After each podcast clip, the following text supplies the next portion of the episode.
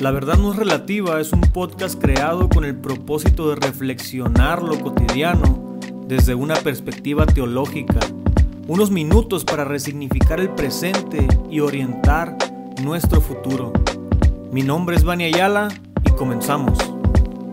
Sale, bueno. Vamos a iniciar, pues, Levi.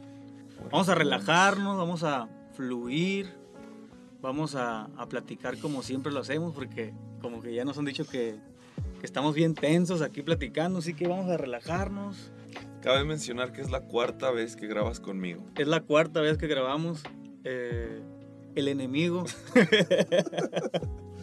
Terminamos bien emocionados de, ay, qué machín. Y vamos y o el audio se cortó o la cámara se cortó. Sí. Vamos a ver este sí. Vamos a ver. tiene, tiene que ser. Este, vamos a hablar un poquito acerca de cómo es ser un hijo de pastor, ¿no? La vez pasada grabamos como 50 minutos, una hora y pues la neta no se pudo usar ese material, pero me gustaría empezar por, por lo que te quedaste esperando la otra vez que te preguntara y te, lo voy a preguntar desde el inicio, hablando de los hijos de pastores para empezar un poquito así chusco el, la onda. Hay algo en los hijos de pastores y no nomás en los hijos de pastores, sino en la mayoría de las personas que somos cristianas. Hay un trauma ahí sobre todo en los niños, que es el rapto, ¿no? sí. El rapto de la iglesia. De nacimiento. De nacimiento. Es el rapto de la iglesia. Para los que no saben o, no conocen un poquito de, este contexto, eh, en la Biblia hay un acontecimiento que se llama el rapto, que eh, en un abrir y cerrar de ojos, millones y millones de personas van a desaparecer ah, para estar en la presencia de, de, de Dios y va a empezar un periodo aquí que pues no vamos a entrar eh, en escatología bíblica, pero nosotros como hijos de pastores y como cristianos, eh, en algún momento de nuestra, de nuestra niñez era algo que nos atormentaba, ¿no? ¿Y concuerdas conmigo? Sí, precisamente hace, si es como un trauma, lo definiste muy bien. Bueno malo, no sé, pero hace precisamente ayer me volvió a pasar algo similar. y el trauma es que cuando estaba chiquito, ah, desde siempre pues hemos oído el rapto de la iglesia y que pronto va a volver el Señor y que en un abrir y cerrar de ojos vamos a desaparecer y nos vamos a ir y más vale que el Señor te encuentre preparado porque si no, aquí te vas a quedar a la gran tribulación. Lo digo con risa, no porque me burle y porque no crea, lo sigo creyendo igual que siempre pero pues cuando eres niño como que te asusta y, me acuerdo que algunas veces que llegaba de la escuela yo y mis papás pues se habían ido a, visitar o algo así, ¿no? A hacer cosas de pastores y pues que nos daban. Y como vivimos en un pueblo chico, a veces iban caminando, el carro estaba ahí, las puertas cerradas. Y, y lo primero que venía a mi mente, el rapto y me quedé. Me quedé. Me quedé porque hice esto, porque hice lo otro, me quedé. Y me empezaba, ¿sabes qué chistoso? Me empezaba a asomar por las ventanas a ver si veía el bulto de ropa tirada. porque en las películas se veía que desaparecían y caía la ropa que traían puesta, pues y se iban sin ropa y, y me ponía a buscar. Y te digo que me pasaba ayer porque ah, mi suegra fue a desayunar con nosotros a la casa y me dijo mi esposa, Ah, ¿puedes ir a recoger a mi mamá, por favor? Ya está lista. Y yo, sí, ahí voy. Vive allá unas cuadras de donde vivimos. Entonces llego y me estaciono afuera y la volteo a ver y veo que sale de la puerta. Entonces, ya que la veo, me regreso a ver así como si está el carro, si viene carro para empezar a planear salir, pues. Y, y cuando volteo, ya no está. Y, y toca la casualidad que a un ladito de ella había un bulto de ropa tirado. Entonces, ¿sabes qué sentí aquí en la panza? Dije, el rapto. Porque fue así como que la escena perfecta. Salió, la vi, me volteé, dos segundos volteé, no estaba y había un ropa tirada en el suelo. Y yo me quedé así helado. Gracias a Dios que en un segundo ya la vi que volvió a salir de la puerta, se había regresado, no sé qué. Pero sí es algo que está bien arraigado. Sí, que, y que muchas personas ahí se van a identificar con, con, con, este tipo. Yo me levantaba en las madrugadas, ¿no? Esas veces que te levantas en las madrugadas y a buscar a mis papás, ¿no? Porque eran el, el referente. Ellos se iban sí o no, ¿no? ellos, se iban sí o sí, digo. Entonces los buscaba y hasta que no los miraba ya me podía, todavía no ha venido, decía yo, me acostaba. Y me acuerdo la primera vez que me pasó, estábamos cuidando el rancho de la Rosita de, de, unos misioneros de Estados Unidos. Y mi papá fue por, fue por agua en una pipa, fue, fue a recoger a Chojoa y en eso la pipa se les queda en la línea, ¿eh?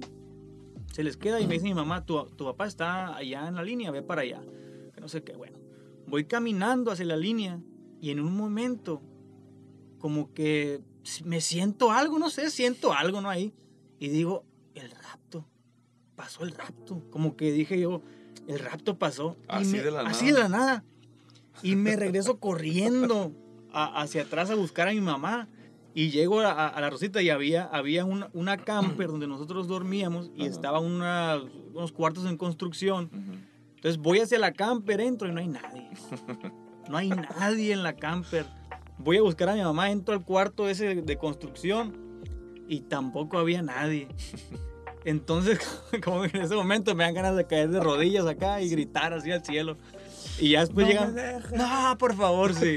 Y luego ya llega mi mamá y pues ya no, pero a partir de ese entonces tenía miedo del rapto, ¿no? Como, como siempre. Y es algo que nos pasa a, los, a, los, a las personas que nacimos este, en, en la iglesia y muchas cosas más que ahorita nos reímos de ella, de esas cosas, pero en su momento, pues la neta sí era, era medio de, miedo. Sí, hacían que te, se te retorcieran las tripas. Sí.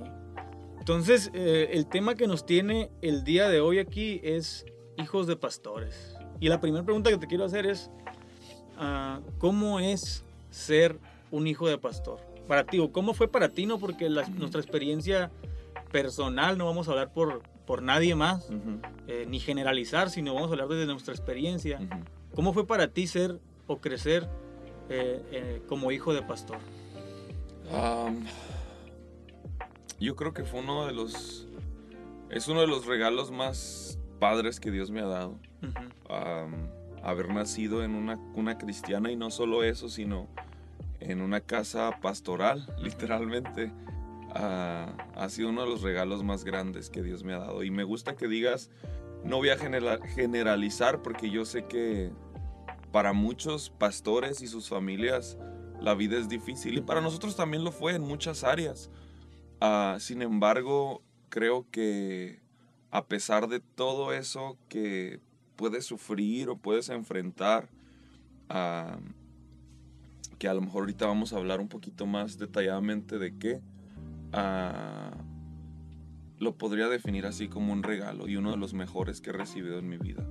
Crecer con unos padres que aman al Señor y que su vida entera es, es el reino de Dios aquí en la tierra. Sí, y lo, y lo, que quiero rescatar, cuando yo estaba pensando y armando como una línea, ¿no? que ahorita no la traigo, la, la tiré, ah, para, para el podcast, mi conclusión era, es una bendición o sea, crecer en una familia ah, como la que nos tocó vivir y crecer es una bendición porque vivir bajo el cuidado, la protección y el amor de unos padres que no se, ¿cómo te digo? Que no siguen sus propios impulsos, sino que están al servicio de Dios, de, de seguir y, y, de, no nomás, fíjate, no, esto es algo bien tremendo, que están buscando no nada más cuidarte a ti, sin, y amarte a ti, también están buscando agradar a Dios. O sea, son dos, dos, dos pesos que hacen que,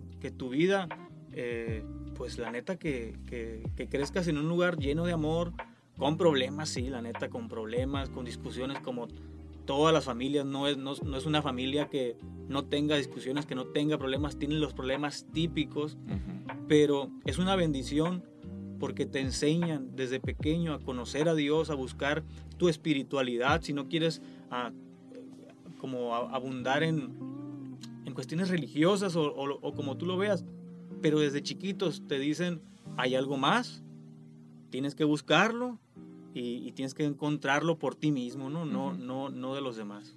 Sí, y, y, yo creo que muchas cosas de las que estamos hablando... Uh, tal vez algunos se identifican que las vivieron y no son hijos de pastores, ¿no? Pero algo que también a mí me gustaría rescatar es además de todo ese como influencia espiritual y enseñanza espiritual y de la palabra con la que crecimos, que muchos otros también lo pueden experimentar, aunque no sean hijos de pastores, con padres pues, que aman y sirven al Señor. No me dejarás mentir que sí somos una familia especial, en el sentido de que el compromiso que nuestros papás tenían no lo tenía nadie más en la iglesia, ni el líder más ah, prominente o con más responsabilidades uh, cargaba con esta peso o responsabilidad que cargaban nuestros padres. Y ahí yo creo que es donde entra un poquito el... No cosas negativas uh, o aspectos negativos de ser hijos de pastor, pero sí cositas que no te agradaban mucho a veces. Sí, en cuanto a la organización de la familia, los tiempos con la familia. Eh, lo dices muy bien, este, era una, éramos una familia especial porque si bien teníamos los, los problemas comunes que todos tienen, también había un fuerte compromiso de parte de tu papá para con la congregación, para con el ministerio, que pues de, de, niño no comprendes. Y como lo decíamos también y quiero rescatarlo en este podcast la, la vez pasada que no se grabó, los hijos de pastores no son los pastores.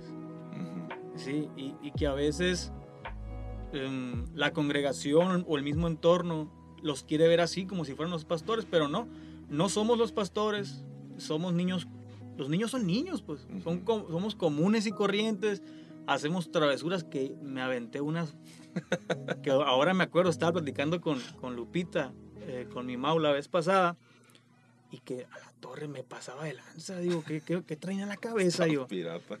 Porque somos niños, pues no, no, no pues traemos esa, esa... No somos pastorcitos. No somos pastorcitos, pues. Entonces, a lo, lo que te quería decir, de acuerdo, de acuerdo a, a, lo que estamos diciendo ahorita, que, que la, la, organización funciona de manera diferente. Obvio que no vamos a tener el mismo compromiso que nuestro papá en esa etapa de la, de la niñez, porque ya creces y a lo mejor te vinculas con la visión de, de, de la iglesia y todo porque no somos los pastores, pues somos niños. Que, que, están creciendo ahí, que quieren ver Goku. no los dejan porque es el diablo. Que quieren ver Toy Story. y, y, todo, bueno, todas esas cosas. Y todas las películas de Disney. Eh, Disney que, que, quieren jugar a los tazos y toda esa onda. Por ejemplo, uh, mi papá era el pastor y se vino esta ola de, de que Disney era del diablo. Ahora. Y que era satánico y que era esto y que era lo otro. Y pues uno uh, ahí va detrás de su papá y lo que el papá diga, ¿no? Obediente y, y, todo, y con el temor del Señor a todo lo que daba, que a veces era miedo al síntoma. Que nada.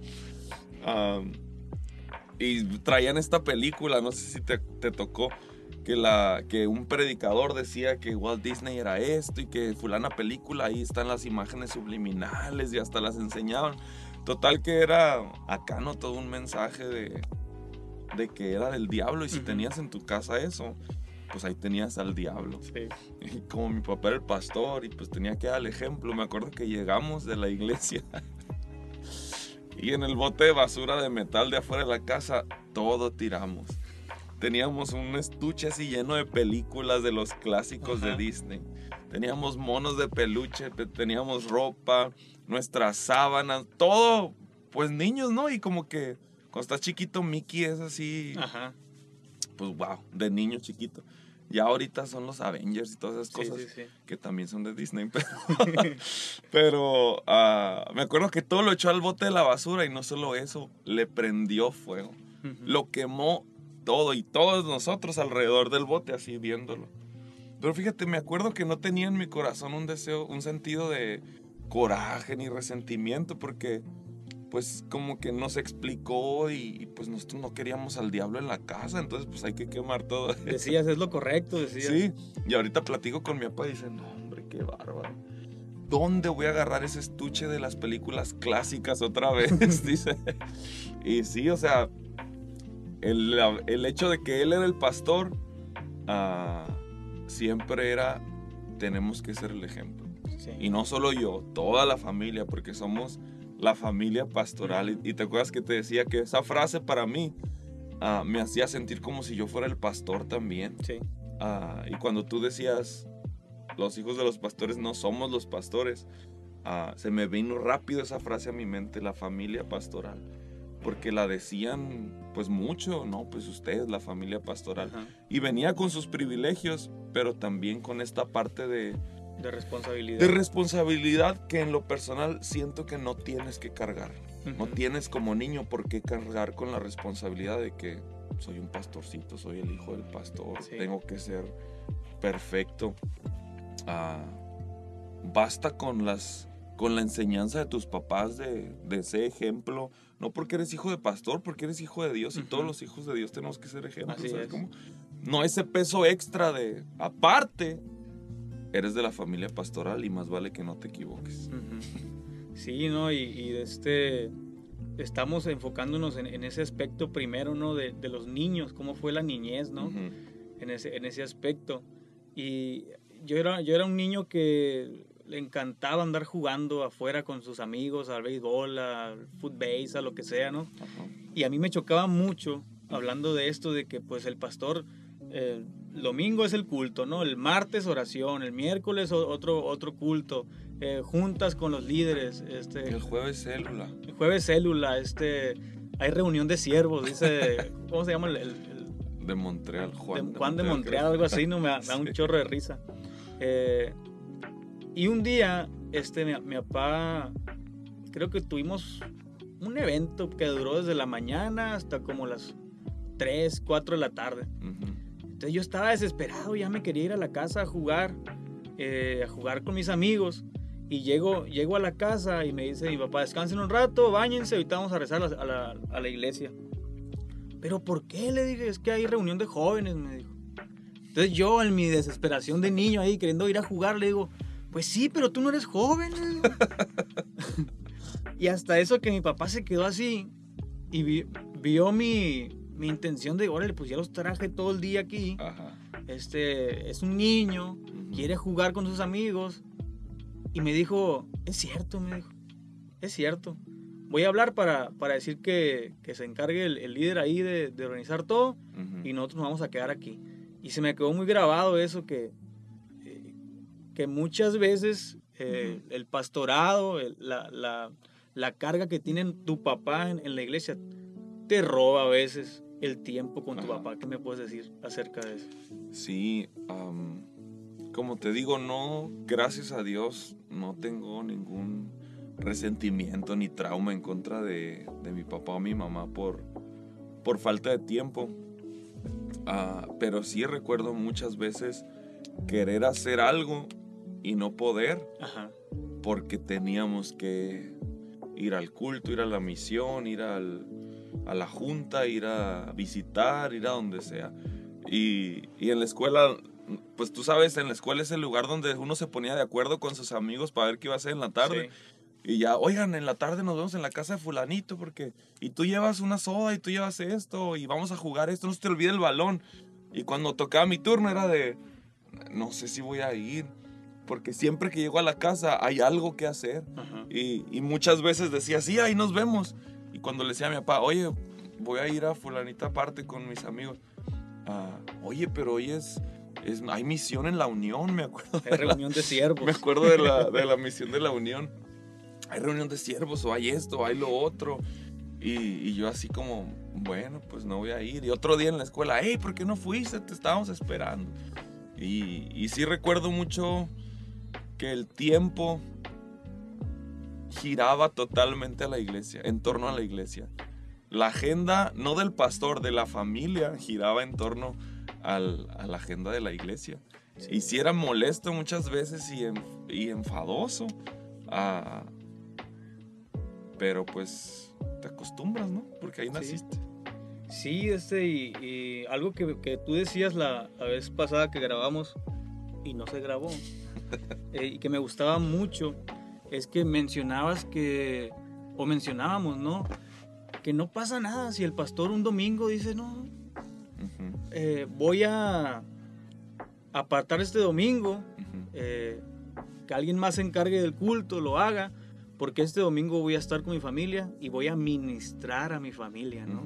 Voy a darle tiempo a mi familia, no pasa nada. Y como que a veces eh, tenemos ese miedo de que Dios está ahí viéndote cada rato acá a ver, a ver qué haces para enojarse contigo. Y no es así, pues. Y yo creo que el pastor debe de tener esa libertad de decir, hermanos, este domingo no, no voy a estar en el culto, encárguense ustedes, porque voy a ministrar a mi familia, voy a darle tiempo a mi familia, voy a ver eh, cómo están mis hijos, voy a ver cómo está mi, esposa, eh, porque el, el, el, pastor primeramente es pastor de su familia. Pues, y tiene que atender a su familia, ¿no?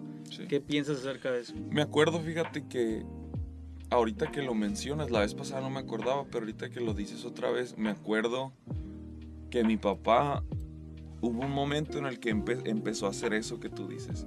Ah, una vez al año, pero lo hacía. De voy a tomar mis vacaciones. Como en cualquier trabajo, como en cualquier lugar, voy a tomar mis vacaciones. Y me acuerdo que nos tomábamos una semana entera. Y no, hombre, o sea, era, era lo máximo. Se voy a ir feo, pero era lo máximo porque no había iglesia, no había reuniones, no había culto, no había responsabilidades, nada. Estaban ellos para nosotros solos, ¿sabes cómo? En aquel entonces éramos cinco ya después que, llegó Génesis, ah, pues yo ya estaba más grande, ya me fui a estudiar otro lado y todo eso. Pero en aquel entonces éramos nosotros cinco y lo máximo así de, no, pues ya esperábamos esa semana y se nos, no sé si te ha pasado, pero era tan raro estar un domingo y no, que no había iglesia. Hasta incompleto me sentía así como, qué raro, algo me, hace, algo me, hace, falta, me siento mal. Y imagínate cómo se sentían nuestros papás de estar, no sé, en la playa o donde sea y el culto andando. Pero sí me acuerdo que esperábamos esa semana como lo máximo y si un pastor nos está escuchando, háganlo. y, no una vez al año, háganlo cada seis meses, cada, no sé, cada quien conoce su ministerio y y qué tan sólido está el asunto como para dejarlo ah, eventualmente, ¿no? Pero no tiene que ser domingo, o sea... Otro, cualquier día. Hablábamos, ajá, la vez pasada de la organización, que la agenda de la familia no debe girar alrededor de la agenda de la iglesia, o sea, son dos cosas distintas. Y otra cosa que quería decir ahorita, que se me venía, una frase, hay que separar a Dios de la agenda de la iglesia. explico? Porque como que a veces en, nuestra buena intención de agradar a Dios, como que mezclamos las dos cosas, pues. y, creemos que, agradar a Dios es cumplir la agenda que tiene la iglesia de eventos, de un chorro de cosas. Y no, o sea, el, el, podcast pasado decíamos, el tú y yo, Dios no es como tú piensas. Como, que, como que Dios tiene, tiene esa capacidad de, es más, ¿cómo lo puedo decir? Más elástico, más... ¿Cómo lo...? Cómo... Multiforme. Es multiforme, sí, pero... ¿Cómo dice elástico? Así, flexible. o sea, más, más flex, Dios es más flexible. De lo que piensas. De lo que piensas, sí, o sea, como que estamos estructurados así, no, si, si no voy el domingo, este, Dios me va a vomitar de su boca. Me va a ir mal ese día. Sí, ándale, me voy a ir al infierno, ¿no? Que no estamos promoviendo el, que te alejes de la iglesia y que no vayas los domingos. No va por ahí la onda. Pero sí de que Dios es más flexible de lo que tú piensas, pues.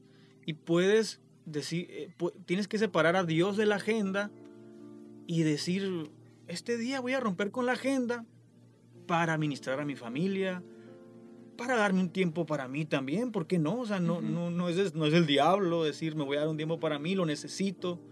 Este, eh, y separemos ¿no? a, Dios de la agenda y, fluyamos con Él, con esa flexibilidad que Él nos da para estar bien, no para pecar tampoco. Claro. pues sí. Lo iba a decir porque... Uh, dije, algún hermanito va a agarrar, lo va, va, a, cortar este pedacito y lo va a subir y va a decir, Dios es flexible, hay chance, ¿no? Pero no, en cuestión de eso, tienes toda la razón y lo hemos dicho de otra manera, Dios no es rutina. Y romper la rutina no es romper tu relación con Dios. Sí.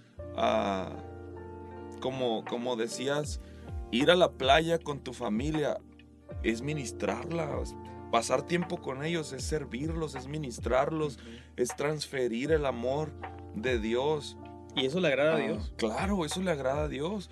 El, el, el- sí tenemos, yo creo que mucho en nuestra mente encajonado, que cuando hacemos felices a Dios es cuando estamos el domingo a las 10 de la mañana cantando y con nuestras manos levantadas y ahí Dios está feliz. Ajá. Y no es así. No.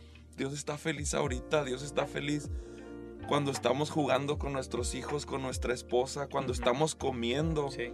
a esa comunión diaria. Me puse emocional. Esa comunión diaria es lo que hace más y más fuerte tu relación Sí. con Dios y con su espíritu. Ah, y es triste porque muchas familias pastorales descuidan eso, ese día a día con la familia, ese incluir al Espíritu Santo en la actividad más trivial, como ver la tele, como comer, ah, por, y, en- y encajonarlo o, ex- o ponerlo exclusivo de la reunión o el culto de la iglesia. Y yo creo que hay muchos nos, nos extraviamos a veces, no solo pastores, todos, muchos nos extraviamos a veces en, en sentir esto que estoy agradando a Dios a mi punto máximo cuando estoy el domingo en la iglesia cantándolo. Y no es así. Sí, cuando estoy cumpliendo con la liturgia. Y eso que estás diciendo tú, de invitar a Dios a nuestra cotidianidad, eso es adoración. Ujú. O sea, que el Espíritu Santo me acompañe a hacer este podcast, a comer en la mañana, a ir al trabajo, a incluirlo en cada aspecto de mi vida, eso es adoración. ¿No? Estar consciente de su presencia en, en cada rincón y en cada momento que estemos. Ujú. Adoración no solamente es levantar las manos y cantar, que otra vez tenemos que hacer esto siempre. No estamos diciendo que eso esté mal. No estamos diciendo que "Ay, dejen de cantar, no, dejen de ir el domingo tampoco, sino que es un equilibrio. A mí me gusta mucho y siempre Jesús está hablando de equilibrio en la Biblia. Él dice, es necesario hacer esto, dice, sin dejar de hacer lo otro. ¿no? Entonces como que a veces le damos más valor a la rutina litúrgica de la iglesia que a nuestra cotidianidad, como si el domingo al terminar el culto saliéramos y dejáramos a Dios ahí, ¿no? Eh, Como que nos quitáramos a Dios y lo, co- lo colgamos en el perchero de la iglesia y nos vamos y somos personas comunes y corrientes. No, Dios, Dios, es, Dios trasciende el- las barreras del templo Sí. en el que puedas ir y debemos de invitar a Dios a todo lo, a todo lo que hagamos. Eso está bien perrón, eso es adoración, pues. Y qué chilo que, que lo podamos hacer así, que, que Dios se convierta en un estilo de vida y no en un domingo palomeado en mi, en mi calendario, pues de que fui a la iglesia y aplaudí. Hablando de, niños de pastores, me, me sentía tan mal cuando eh, en, en un culto no, no decía amén o no, o no aplaudía lo suficiente o que me daban ganas de sentarme en la silla porque ya me cansé y me sentaba, me sentía mal porque estaba relacionando a Dios con mi liturgia, pues. Estaba relacionando a Dios con un mecanismo de, de litúrgico, pero no estaba fluyendo en mi relación con Él, pues no estaba fluyendo en que Dios está en cada uno de los aspectos de mi vida y Él me ama tal y como soy y me va a perfeccionar poco a poco. Y, y- y- y me sentía mal de, niño, pues. Y qué perrón es traspasar todas esas barreras y saber que Dios, cuando estás ahí en tu cuarto, está contigo, pues. Y se está riendo y está feliz contigo. Y, eso está más, más, eso Sí. está, está bien curada, la neta. Y me haces acordarme a cuando era niño también, que, por ejemplo, en esos días de esparcimiento con nuestros papás, llegábamos a dormir en la playa o Álamos, no sé, cualquier lugar cerca. Y, y las noches era un, un altar, Ujú. ¿sabes? Como en medio de, del juego y las vacaciones, Dios estaba con nosotros. Y, y es bien padre que el pastor y la pastora como, bueno, el pastor como el sacerdote de la familia, ministre a su familia de esa manera. Así con esa prioridad que le da a la congregación, a, a la iglesia, a- aún más a su familia. Y, te digo, me haces acordarme que en las noches antes de dormir que, nos poníamos a orar, yo me acuerdo que todos terminaban y yo me quedaba hincado.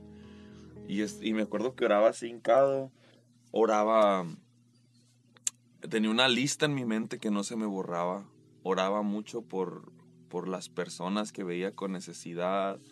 no sé si lo vayan a ver, pero me acuerdo mucho nunca se me olvida que lloraba mucho por la hermana Elisa, la mamá del hermano Rubén Lugo. Ella estuvo enferma de cáncer y yo no podía dormirme sin orar por ella. Y me acuerdo que oraba y decía la oración y pedía sanidad y todo eso. Y ya me quería dormir y me sentía mal. Y decía, no, no he orado lo suficiente.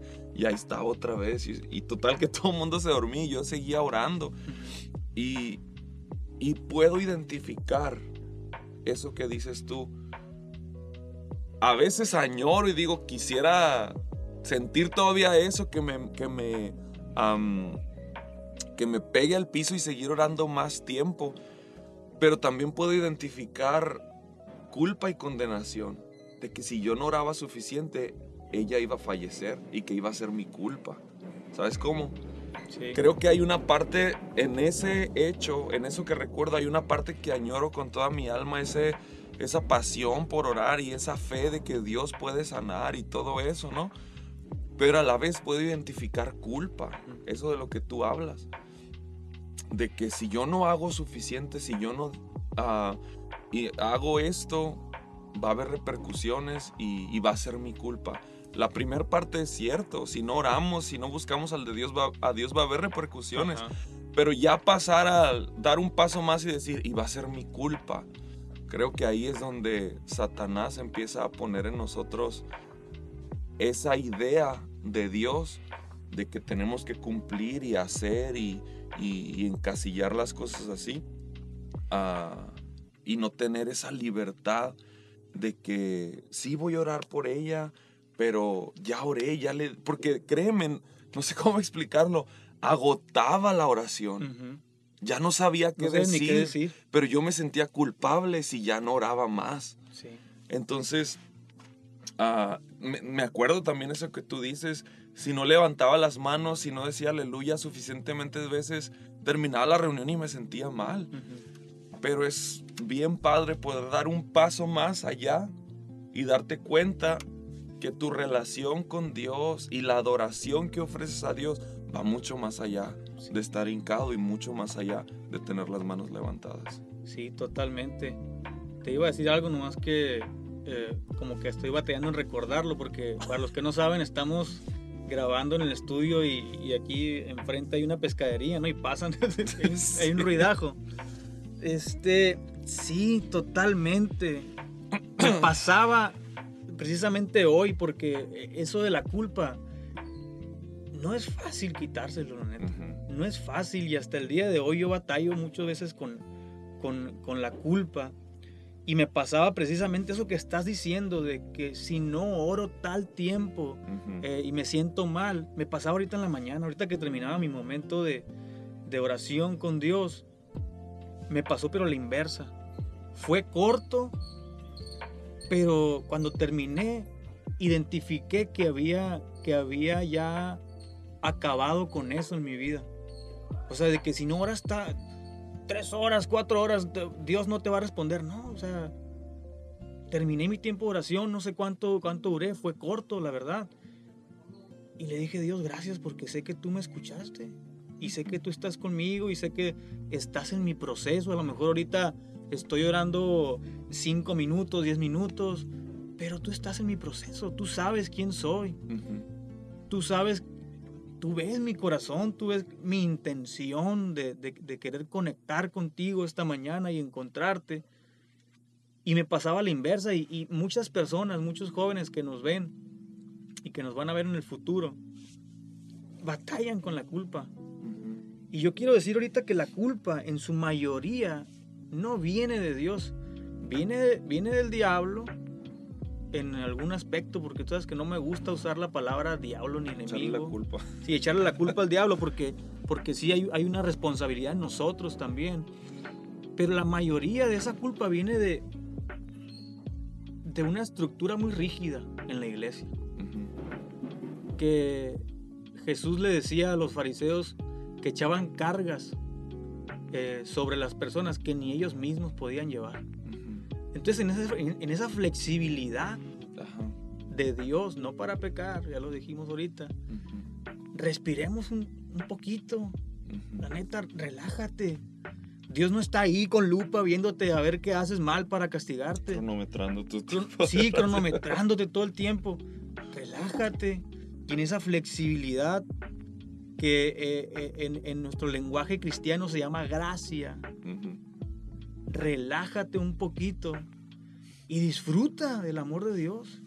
Disfruta de, de- de la misericordia de Dios, de que si estás respirando ahorita, es un milagro, la neta, porque en medio de una pandemia donde muchos se han ido, el estar respirando es, es una bendición, la neta. Y qui- quitemos la culpa de la ocasión. La culpa, no, es diferente culpa a arrepentimiento, pues. El arrepentimiento te lleva a la acción, a, a cambiar aspectos de tu vida, acompañado del Espíritu Santo. El Espíritu Santo tampoco no es, no es permisivo, pues no te va a decir, ah, estás mal, y ya. Te va a decir, estás mal, pero podemos hacer esto, estoy contigo, te voy a apoyar, no te voy a dejar. La culpa te frena. La culpa dice, no, tú estás mal, Dios te va a vomitar, eres un pecador, Tibio. tibio, y te hundes, y, te, y creas, un, creas un loop. De, de culpa, pecado, culpa, pecado, y no puedes salir de ahí, pero el arrepentimiento, el saber que Dios está contigo y te, y te da esa gracia, es eh, pecado, arrepentimiento, superación y avanzas, ¿no? Y a enfrentarte contra la multitud de errores que tenemos. Y así es. Sí, el domingo pasado me acuerdo, estos últimos tres o cuatro domingos, no recuerdo bien, el pastor ha estado hablando de del Espíritu Santo y de cómo lo necesitamos am, en todo. Hablaba de roles, tu rol de papá, tu rol de esposo, tu rol de hijo, tu rol de trabajador y nos decía cómo debemos llevar al Espíritu Santo a cada uno de estos roles o más bien el Espíritu Santo quiere ser parte de todos estos roles porque Él no está encasillado a tu rol de cristiano que lo definimos mal como ir a la iglesia. Cristiano es papá cristiano, hijo cristiano, trabajador cristiano, estudiante cristiano, que sigue a Cristo pues Sí. en todas las áreas de su vida. Pero me acuerdo ah, que este último domingo decía, les hago un llamado a buscar al Espíritu Santo. Y, y me dio, fue muy directo a mi corazón ah, esa, esa frase que él usó, les hago un llamado a buscar al Espíritu Santo. Y piens- pensaba mucho en lo que tú dices, ah, de dejar que Él esté presente en cada momento, pues. No solo en la mañana o en la noche o en el tiempo que sea que apartas para estar en intimidad con Él. Que vuelvo a decir lo que tú dijiste, es necesario hacer esto sin dejar de hacer lo otro. Invierte horas en oración. Busca más, si puedes 30 minutos más. Sí debemos hacerlo, pero cuando cae la culpa, Ajá. cuando empiezas a sentirte culpable y que por tu culpa y que, y que estás mal y todo eso, ah, haces a un lado la gracia de Dios que, que es la que nos sostiene, porque Sí. aunque ores tres horas sin la gracia de Dios, ¿de qué te sirven? Ujú. Entonces, ah, solo, solo quería re- re- sacar eso que el domingo me, me llegó mucho a mi corazón, ah, ese llamado a buscar al Espíritu Santo en intimidad, el tiempo que puedas, pero búscalo, minutos, horas, pero también llévalo a cada área de tu vida Así es. que esté contigo cuando estás comiendo, cuando estás durmiendo, cuando estás solo, cuando estás acompañado. Ah, porque yo creo que es lo que Él quiere. Eso es comunión. Comunión no es ir a tomar la Santa Cena a la iglesia o, o tomar la hostia y, y- y el vino. Ajá. Comunión es relación, es intimidad, es, amistad Ujú. con el Espíritu Santo. Y yo creo que nos fuimos un poquito a otro lado, pero como hijo de pastor, ah, tú y yo como hijos de pastores, hablando personalmente, creo que nuestros papás hicieron un gran trabajo, un gran trabajo en enseñarnos a tener una relación personal y sí. propia con el Espíritu Santo. Sí, totalmente. Y fíjate que eh, estos podcasts se han vuelto como, como un mecanismo que me han estado ayudando a, a quitar todas esas máscaras que a veces tenemos o que a veces nos colgamos por porque ese, ese pragmatismo, pues esa- ese, ese cuadrado de ser hijo de pastor y, y tienes que cuidarte lo que haces y lo que, lo que no y esto. Y a veces nos creamos máscaras, pues, y no podemos expresar realmente lo, lo que somos porque nos frena eh, eh, esa, esa, esa multitud y ese peso, ¿no? De, de, de la cultura, de a veces yo digo la cultura del dedo, ¿no? De, estar ahí nosotros, ¿no? Pendientes de nuestros errores, nosotros mismos con la culpa. Y este, es- estos videos me han estado sirviendo como para verme, para verme. Y, y en, el, en el podcast pasado siento que como que ah, me relajé un poquito, porque me estaba viendo que decía palabras que yo no digo. No, o sea, ¿qué dije? Tremendo. güey. Y le decía yo a mi esposa, yo no digo tremendo, le digo, ¿por qué digo tremendo ahí? ¿Por qué no puedo expresarme y ser quien yo soy, pues? Con las palabras que digo, con, con, con todos mis errores y mis aciertos, porque así Dios me ve, pues. Entonces, como que se ha vuelto un ejercicio, porque de verdad al editar los videos los veo una y otra vez y me veo y digo, "Eh, ¿qué onda es ahí? ¿Por qué? ¿Por qué estoy aparentando algo? Pues que no soy. ¿Por qué estoy tratando de cuidarme? Eh, obvio que sí trato de, de cuidar eh, cosas ahí que a lo mejor están incompletas en, en tu búsqueda, ¿no? Que Ujú. son personales. Pero, pero siento que ese mismo relax, esa misma... Relax se escucha muy feo, ¿no? Como que "Ay, me voy a tirar a la milonga. No, E- es esa gracia, Gracia y libertad. esa gracia y, y, y esa flexibilidad que Dios te da, la quiero traer aquí también a este lugar Ujú. para ser más sinceros en la plática. Me, me gustó eh, esta vez porque Qué bueno que se borraron los otros tres. Sí, la neta que sí. Eh, en la plática y, y- y que eso se traduzca. ¿Por qué? Porque la neta estoy trayendo a Dios aquí, pues. Ajá. Me explico. A esta área de, de mi vida que, que la quiero usar para, para agradar a Dios también, ¿no? Este formato, yo, yo siento que todos los formatos tú los puedes usar para alabar a Dios. Ujú. Y quiero traer esa flexibilidad y esa gracia de Dios a, esta- a estos podcasts para relajarnos un poquito, pues. ¿no? Y, y fluir con Él Sí. y conocernos, ¿no? Eh, tus errores, mis errores, tus aciertos, mis aciertos, tus experiencias con Dios, mis experiencias con Dios, que a alguien que está allá afuera le pueden servir, pues, Ujú. y le pueden ayudar. Y ya para, para cerrar, ¿qué, qué, te gustaría decir ya para cerrar? Ya, ya, ya estamos en, el límite del tiempo. Algo que, que te gustaría añadir a, a lo que, a todo lo que dijimos. Pues solo yo creo terminar diciendo que no es, ah, yo sé que empezamos hablando de niños y traumas de niños y todo eso, ¿no? Pero no me dejarás mentir que no es, no es un asunto de niños. Creces y sigues siendo el hijo del pastor. Sí, Yo hoy tengo 31 años y sigo siendo el hijo del pastor. Y me encanta, lo disfruto. Sin embargo, ah, te decía la vez pasada, ya fuera de la grabación, que siempre he sentido en mi corazón como un deseo de bendecir o ministrar o, o acompañar o no sé cómo decirle a, a otros hijos de pastores que, que la están pasando mal en algún área de su vida, tienen frustraciones, han sufrido cosas. ah, y siempre he deseado decir, yo quiero ministrar a otros en eso. Y se voy a ir acá como comercial, pero no, no es. Muchos de ustedes me conocen porque pues aquí nos relacionamos, ¿no? En, en el mayo. Y, y pues no sé, si en algún momento sienten así como que el, algo en su corazón en esta área de soy hijo de pastor y estoy pasando esto y esto y esto, ah, pues aquí estoy yo, aquí estás tú, Vani. Ah, y hay muchos otros, Caleb, ah, el, este, el, el se me olvidó, el Maitorena, el, el, el Gama, que ahora ya es pastor también de una iglesia. Creo que todos los jóvenes y niños y adolescentes que empiezan a crecer en esta vida de hijos de pastores, a lo mejor son contextos muy distintos a los nuestros, pero hay cosas que no cambian.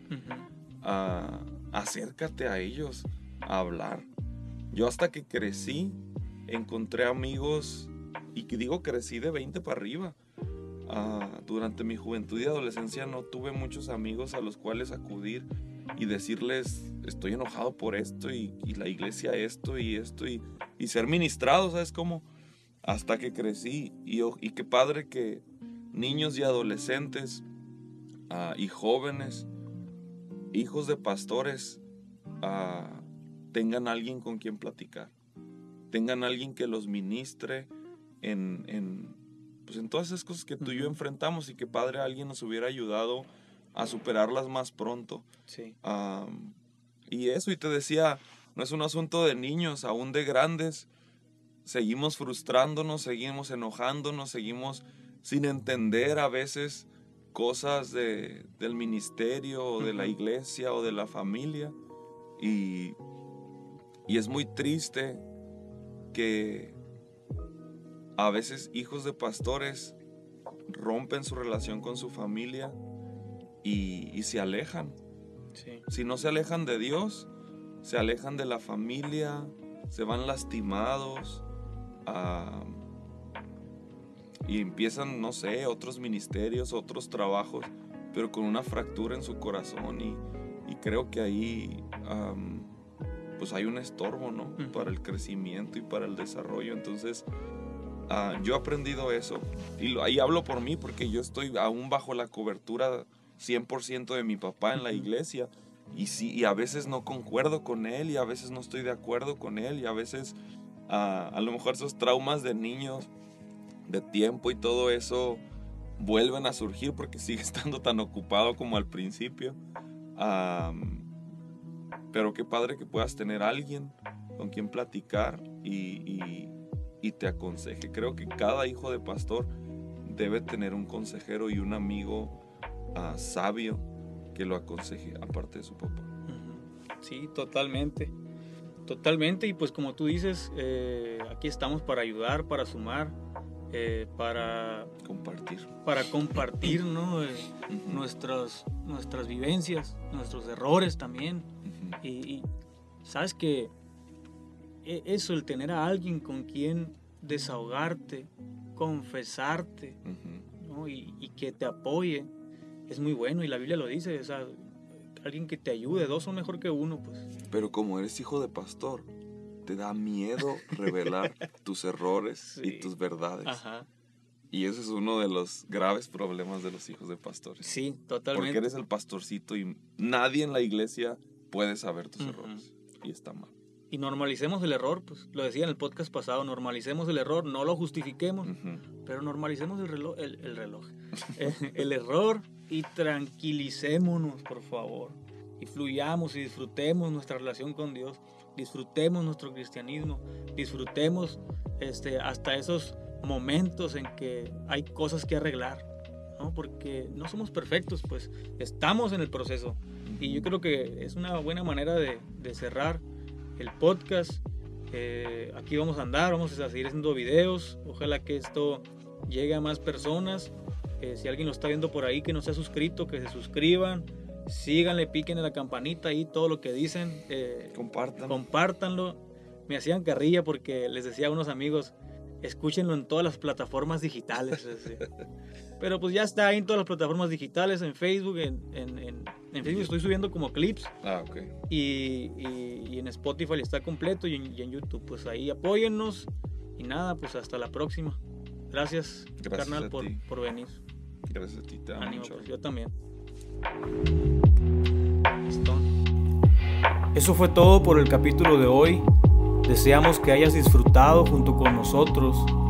Tú y yo nos estaremos viendo o escuchando el próximo viernes con un episodio nuevo.